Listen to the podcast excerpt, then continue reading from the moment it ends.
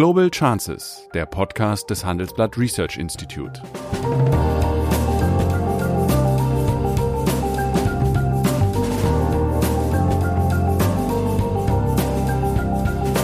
Der ehemalige Außenminister analysiert zusammen mit Professor Bert Rürup die geopolitische Lage, exklusiv für den Chefökonom, den Newsletter von Professor Rürup.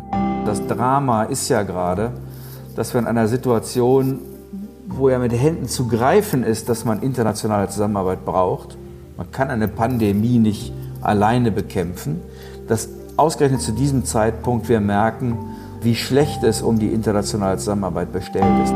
Endlich wieder Netzwerken, spannende Vorträge hören und mit Kollegen aus der Branche einen Kaffee trinken. All das fällt im Moment etwas flach. Aber beim Handelsblatt CFO Summit kommt doch wieder Kongressstimmung auf. Dieses Mal findet alles digital statt, aber dafür nicht weniger aktuell, informativ und lebendig. Am 16. und 17. Juni werden wir Ihnen ein hochwertiges Eventerlebnis digital anbieten, bei dem Sie unsere hochkarätigen ExpertInnen erleben und sich trotz aller Restriktionen mit Ihren KollegInnen aus der Branche austauschen können. Gerade in Zeiten wie diesen ist der Austausch von Mensch zu Mensch essentiell und wir haben neue Wege gefunden, Ihnen dieses Erlebnis auch digital zu ermöglichen. Mehr als nur Talking Heads. Durch unser hochwertiges Setting werden Sie nicht das Gefühl haben, in einem weiteren Videomeeting zu sein. Alle Informationen zum Handelsblatt CFO Summit finden Sie in den Show Notes. Ja, guten Tag, meine Damen und Herren. Wieder mal ist Sigmar Gabriel mein Gesprächspartner und ich möchte mit ihm heute ein Thema diskutieren, was nicht von aktueller Natur ist, sondern was, sagen wir mal, zukunftsorientiert ist. Von Milton Friedman haben wir gelernt, there is no such thing in this world like a free lunch. Will sagen, man bekommt nichts geschenkt und man muss Schulden irgendwann zurückzahlen. Und diese Frage wird sich nicht heute und nicht morgen, aber übermorgen stellen. Nämlich allein die Bundesregierung hat zur Bekämpfung der ökonomischen Folgen der Corona-Pandemie 350 Milliarden Gelder umgeschichtet. Bis heute allein die Bundesregierung etwa 160 Milliarden Kredite aufgenommen und Schutzschirme in Größenordnung von 820 Milliarden Euro aufgespannt. Und das ist nicht das letzte Wort. Die Folge wird sein, dass die gesamtwirtschaftliche Schuldenstandquote, die gegenwärtig so bei knapp unter 60 Prozent liegt, wenn es gut geht, auf 80 Prozent steigt und wenn es nicht so gut geht, auf 100 Prozent steigt. Diese Zahlen, ja, bedeuten, dass irgendwann das zurückgezahlt werden muss. Da gibt es zwei Optionen. Man kann auf eine Inflation hoffen, dann tilgen die sich selbst, oder man kann auf Wirtschaftswachstum hoffen und dann bei konsolidierten Haushalten geht der Schuldenstand auch zurück. Oder man kann, das wird ja gegenwärtig heftig diskutiert, auf das setzen, was es nach dem Zweiten Weltkrieg gab, ein Lastenausgleichsgesetz. Was sagt der ehemalige Wirtschafts- und Außenminister zu diesen Fragen und Problemen? Also erstmal kann ich nur zustimmen, dass einem bei den Zahlen doch ein bisschen schwindelig werden kann. Ich habe irgendwo gelesen, dass die Rettungspakete, die weltweit gerade geschnürt wurden, laut IWF rund 8 Billionen ja, ja. US-Dollar mhm. ähm, umfassen. Ähm, 8 Billionen, das äh, ist eine unvorstellbare Summe und Gleichzeitig hatten wir schon vor der, äh, äh der Corona-Krise, glaube ich, eine, eine Staatsverschuldung auf der Welt von 53 Billionen US-Dollar, äh, die jetzt weiter ansteigt. Das sind Größenordnungen, die schwer noch zu fassen sind. Und in der Tat stellt sich schon die Frage, jedenfalls für verantwortbare Politik, will man das eigentlich den Enkeln einfach so oder, oder den Kindern so in die Schuhe schieben und sagen, seht mal, wie ihr damit klarkommt? Oder gibt es eine Vorstellung davon, was man jedenfalls dazu beitragen kann, damit eine solche Schuldenlast getragen werden kann? Ich würde schon sagen, dass das Wichtigste natürlich ist, wirtschaftlich wieder Tritt zu fassen, denn nichts hilft so sehr beim Abbau äh, von zu großen Schulden wie wirtschaftliches Wachstum. Ich glaube, dass das nach wie vor der zentrale Bestandteil ist, wie man mittel- und langfristig den Schuldenstand wieder reduzieren ja, das, das kann. Das tilgt aber keine Schulden, sondern die Schuldenstandquote sinkt. Ja, und vor allem also Dingen Deutschland ist, ist, ja unter 60 Prozent gekommen, aber nicht, weil es Schulden zurückgezahlt hat, sondern weil es sehr stark gewachsen ist und keine Zinsen zahlen mussten. Ja, und keine, und keine neuen Schulden ja. gemacht ja. wurden in der ja. Zeit. Mhm. Das ist sozusagen eine Lösung, die steht in der Regel nur relativ starken Ökonomien zur Verfügung, die das aus ihrer eigenen Leistungskraft heraus können. Die Mehrzahl der Länder wird das vermutlich nicht schaffen. Und deswegen stellt sich da die Frage, wie geht die Weltgemeinschaft damit eigentlich um? Der Lastenausgleich, der in Deutschland nach 1945 herbeigeführt wurde, ist deshalb, finde ich, ein so interessantes Beispiel, weil zum damaligen Zeitpunkt nach den verheerenden Zerstörungen des Zweiten Weltkriegs die Idee stattfand, dass die, die sozusagen nicht alles oder gar nichts verloren hatten, etwas abgeben sollten für die, die alles verloren hatten. So ist ja der Lastenausgleich gedacht. War eine Vermögensabgabe, die von 1952 bis Ende der 70er Jahre äh, abgewickelt worden ist, ja. ja. Und es erschien den Menschen weitgehend normal, dass die, die ihr Vermögen trotz des Krieges bewahren konnten, von diesem Vermögen etwas abgeben mussten, um denen zu helfen, die alles verloren hatten. Das hat ja eine konservative, eine CDU-FDP-Regierung damals ins Gesetz gepackt. Und die Frage ist, ist so etwas eigentlich als Prinzip denkbar, nicht als eins zu eins Übertragung des damaligen Gesetzes? Und ich glaube schon, dass man darüber sprechen muss.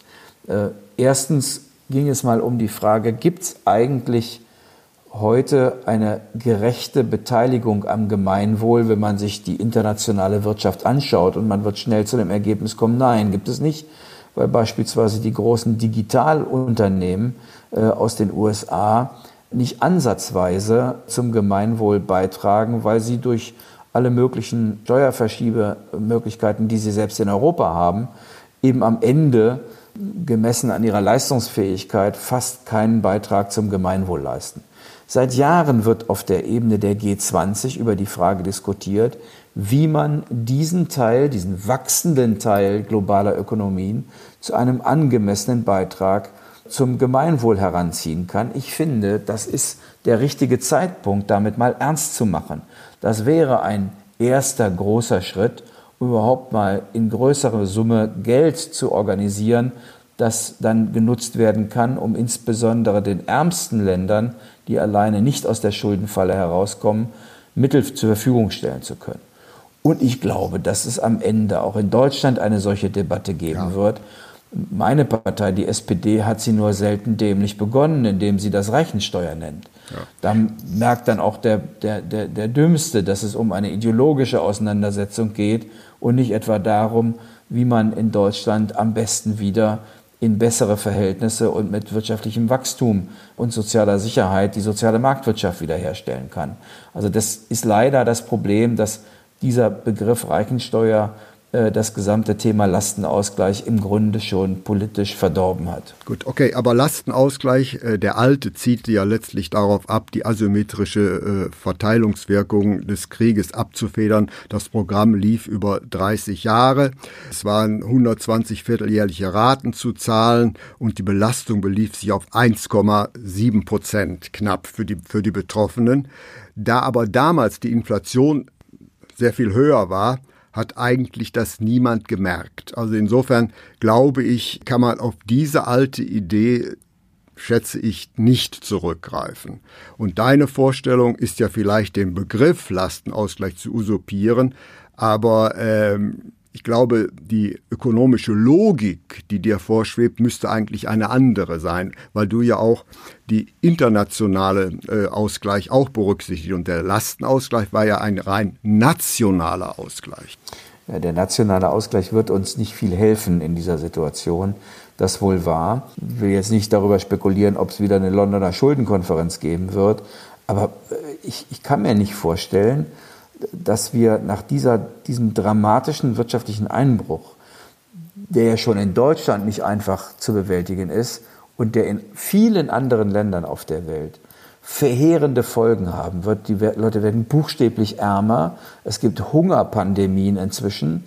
Wenn man zum Beispiel die Schulen schließt und in diesen Ländern die Schulen der einzige Ort ist, wo Kinder einmal am Tag eine anständige Mahlzeit bekommen, dann kann man sich ungefähr vorstellen, was das Coronavirus in diesen Ländern anrichtet. Und deswegen glaube ich, wird man zu einem solchen internationalen Lastenausgleich kommen müssen.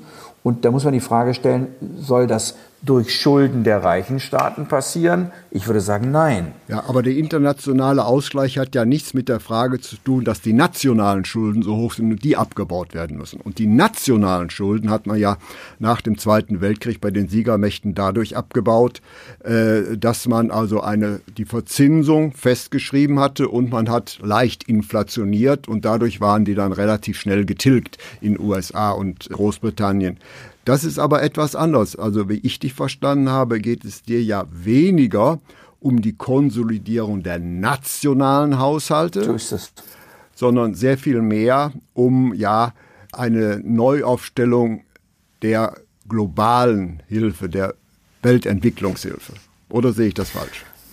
Ja, ich, ob es nun, ob das, die Entwicklungshilfe das richtige Wort ist, weiß ja. ich nicht, weil wir schon in Europa Staaten haben ja. werden, die aus dieser Schuldenfalle nicht rauskommen und die man nicht einfach als Entwicklungsländer bezeichnen kann. Aber in der Tat geht es mir nicht so, also mir geht es gerade eben nicht darum, dass man das alles nationalisiert und sagt, seht mal, wie er damit klarkommt, denn das ist am Ende ein ziemlich nationalistischer Gedanke, indem man sagt, na ja, wir werden das hier schon schaffen, seht, wie ihr, seht zu, wie ihr klarkommt sondern dass man ein internationales Problem, und das ist die Pandemie und ihre Folgen, mhm. dann auch international anpackt. Okay. Und Lastenausgleich da heißt dann, dass man überlegen muss, welche Quellen gibt es eigentlich, die man bisher an der Bewältigung von solchen Aufgaben nicht oder fast nicht beteiligt. Übrigens ist die Digitalbranche auch noch die, die in der Krise am meisten profitiert.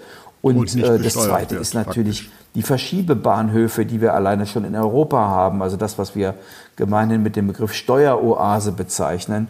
Nach Schätzungen der Europäischen Union gehen da dem europäischen Fiskus pro Jahr über eine Billion Euro verloren. Und natürlich muss man auch über sowas reden, äh, wenn man es ernst meint, mit einem internationalen Antritt diese Schulden wieder in den Griff zu bekommen. Also dann geht es bei dir weniger darum, die nationalen Haushalte zu konsolidieren, als die gestiegene internationale Ungleichheit, die Unwucht zu beseitigen mit einer solchen Abgabe. So ist es. Ich glaube sogar, dass es falsch wäre, wenn man alles sozusagen auf das Thema, da sollen die Nationen mal alleine klarkommen, bezieht, weil das in Wahrheit bedeutet, dass der reiche Norden der Welt besser rauskommt und der arme Süden sozusagen zusehen soll, wie er klarkommt. Ich glaube, dass man das genau nicht machen darf. Das bedeutet also, dass es letztlich ein internationales Einkommen des reichen Nordens zugunsten des armen Süden geben müsste. Aber wer glaube, soll ja. das organisieren und orchestrieren? Das ist in einer, einer Zeit, wo es fast nirgendwo internationale Zusammenarbeit gibt, fast, fast unmöglich zu beantworten. Das Drama ist ja gerade, dass wir in einer Situation, wo ja mit Händen zu greifen ist, dass man internationale Zusammenarbeit braucht, man kann eine Pandemie nicht alleine bekämpfen, dass ausgerechnet zu diesem Zeitpunkt wir merken, wie schlecht es um die internationale Zusammenarbeit bestellt ist. Denn im Kern ist das natürlich eine Aufgabe, die die zum Beispiel G20-Staaten miteinander besprechen müssen, die im IWF besprochen werden muss, in der Weltbank besprochen werden muss. Aber die Instrumente, die man braucht, die liegen letztlich in den Händen der G20, der großen 20 Industrienationen. Das ist die einzige Gruppe, bei der ich mir vorstellen kann, dass sie wirklich Instrumente in Gang setzt, die uns helfen, die Finanzmittel zu organisieren, die wir brauchen, um international die Verschuldung wieder runterzubringen. Richtig, aber letztendlich bedeutet das natürlich auch gewisse Eingriffe dieses Gremiums in die nationalstaatliche Souveränität. Wenn also beispielsweise der brasilianische äh, Präsident sagt, der Regenwald gehört mir oder meinem Volk und er kann nicht machen, was er will, ist das eine Sache. Und wenn er kategorisch, sagen wir mal, die äh, Corona-Pandemie in Frage stellt, kann man natürlich fragen, sollte man da helfen? Ist ohne Zweifel merken wir, nach der Finanzkrise und der Klimadebatte jetzt bei der Pandemie zum dritten Mal in kurzer Zeit, dass eine weltweit globalisierte Ökonomie ohne einen politischen Ordnungsrahmen in der Welt am Ende vor die Wand fällt, fährt. Das ist ja sozusagen das Ergebnis dieser großen Krisen, dass uns jedes Mal auffällt, dass es quasi keine international funktionierende Ordnung gibt. In unserer Marktwirtschaft versuchen wir, einen nationalstaatlichen Rahmen für unsere Ökonomie zu setzen. Wir haben ja auch keine sozusagen laissez-faire-Kapitalismus, sondern wir haben eine soziale Marktwirtschaft, die aber in einer internationalisierten Wirtschaft natürlich alleine nicht mehr ausreicht. Und es fehlt praktisch völlig an verbindlichen Verabredungen. Und ich befürchte in der Tat, dass es erst noch mal schwieriger und schlechter werden wird in der Welt, bevor die Welt wieder zu einer erneuten Kooperation bereit ist. Solche Länder wie Brasilien, die USA, aber auch andere äh, werden sich nicht in kurzer Frist wieder zu Multilateralisten entwickeln. Ja, aber ist es nicht so, dass, sagen wir mal, diese Vorstellung einer globalen, letztlich Haftungsgemeinschaft doch in Konflikt steht mit der nationalstaatlichen Autonomie, und Souveränität. Naja, wir haben doch aber in der Vergangenheit äh, solche äh, Verabredungen treffen können, die ja von den Nationalstaaten dann akzeptiert wurden. Sonst gäbe es den IWF nicht, sonst mhm. gäbe es die Weltbank nicht und vieles andere mehr. Die Vergangenheit hat ja gerade nach dem Zweiten Weltkrieg gezeigt, dass der Aufbau einer solchen internationalen Ordnung durchaus gelingen kann. Sie ist in den letzten Jahren, auch im Zuge der Globalisierung, immer mehr unterhöhlt worden. Aber es ist ja nicht so, dass die Weltgemeinschaft nicht schon mal klüger gewesen ist. Naja, die Weltgemeinschaft war letztlich damals die USA, die diese Institutionen im Wesentlichen gegründet hat, kurz nach dem Zweiten Weltkrieg. Ich glaube, heute sind die Verhältnisse äh, leider nicht mehr so. Aber wenn ich dich richtig verstehe, zielt deine Politik ja letztlich darauf ab, über Institutionen Druck auf nationale Regierungen auszuüben. Oder sehe ich das falsch? Ich halte immer noch diese Idee der Liberal Order, die in der Tat, hast du völlig recht, von den Vereinigten Staaten von Amerika nach dem Zweiten Weltkrieg durchgesetzt wurde, immer noch für vernünftig.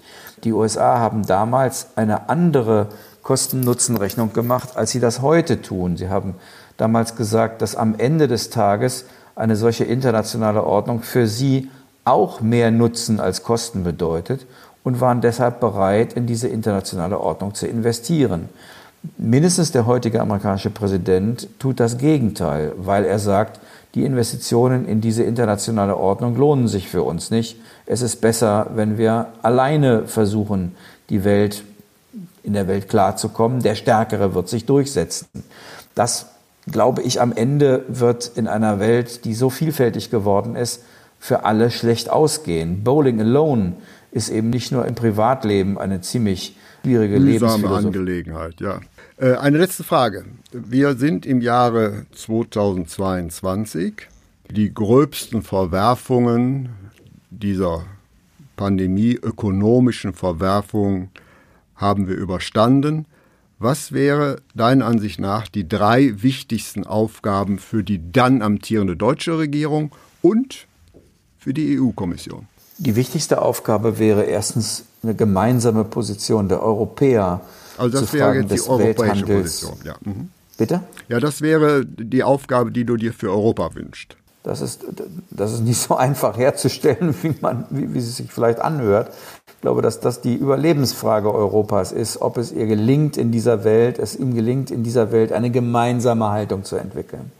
Äh, das Zweite ist, dass ich die Hoffnung habe, dass ein amerikanischer Präsident existiert, der zumindest gesprächsbereit ist und nicht der Überzeugung ist, dass Gefolgschaft das richtige Modell äh, von alliierten Partnerschaften ist. Und das Dritte ist in der Tat, dass in China sich auch die Erkenntnis durchsetzt, dass ihr Erfolgsmodell letztlich nur mit der Welt und nicht gegen sie zu organisieren ist. Gut, das war die internationale Ebene und nun für die deutsche Politik 2022. In der deutschen Politik, ähm, glaube ich, geht es im Wesentlichen darum, dass wir alle Voraussetzungen dafür schaffen, dass in der Tat über wirtschaftliches Wachstum wir nicht nur uns selbst, sondern auch Europa helfen können. Dabei wird es sehr darauf ankommen, schaffen wir es, den Konsum wieder zu beleben und schaffen wir Investitionen, die jetzt mit den großen Programmen angeschoben werden, so zu lenken, dass sie wirklich zur Wettbewerbsfähigkeit unserer Volkswirtschaft beitragen. Das bedeutet in Effizienz, in Infrastruktur, vor allen Dingen in digitale Infrastruktur, in die Hochschulen, unsere Bildungseinrichtungen. Das würde ich mir jedenfalls als große Kraftanstrengung nach der Pandemie wünschen. Ja, das war ein äh, optimistisches Schlusswort. Äh, meine Damen und Herren, ich bitte Sie, sich also diese Sendung auf Wiedervorlage 2022 vorlegen, um zu sehen, was davon umgesetzt werden könnte oder umgesetzt wird. Ich bedanke mich bei Ihnen, meine Damen und Herren, aber auch bei dir, Sigmar. Heute möchte ich mit einem letzten Wort in eigener Sache enden. Sie werden es glauben oder nicht, was Sie eben gehört haben, war das 40. Gespräch, was ich mit meinem alten Bekannten Sigmar Gabriel im Rahmen dieser Podcast-Serie geführt habe. Und ich glaube, auch für Sigmar sprechen zu können, es hat uns eigentlich immer Spaß gemacht. Aber Spaß machen heißt ja nicht, dass man irgendetwas nicht besser machen könnte. Um aber besser zu werden, brauchen wir Sie, meine Damen und Herren. Wir freuen uns natürlich, wenn Sie uns loben, Lob hat jeder gerne, aber um besser zu werden, sind wir natürlich auch auf kritische Anregungen angewiesen. Und deshalb äh, würden Sigmar Gabriel und ich uns sehr freuen, wenn Sie an einer kleinen Studie zu unserem Podcast teilnehmen würden. Den Link finden Sie in den Show Notes. Kritik, Fragen und Anregungen sind deswegen ganz herzlich willkommen, denn Sie wissen, das Bessere ist des guten Feind Deswegen grüße ich Sie mit diesem Wunsch bis zur nächsten Woche als Ihr Bert Rürup. Das war Global Chances mit Sigmar Gabriel, der Podcast des Handelsblatt Research Institute.